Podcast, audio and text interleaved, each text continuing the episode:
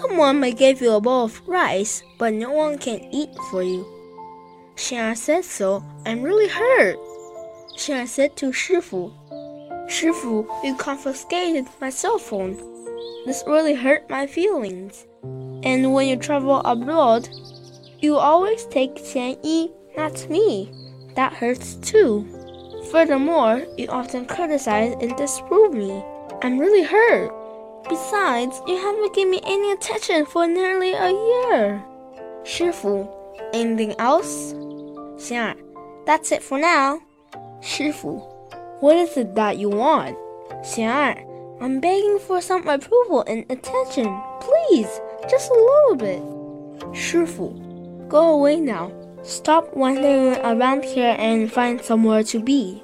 Xian did what Shifu has asked him to do. Below are quotes from my Shifu's new book.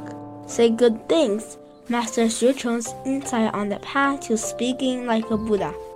It is only through endurance of circumstances that the mind obtains tendency and freedom. What others can tell you will only be a principle, as if someone may give you a bowl of rice, but no one can eat it for you. Only when you apply such principle in various circumstances you understand it. The more you practice, the better off you are.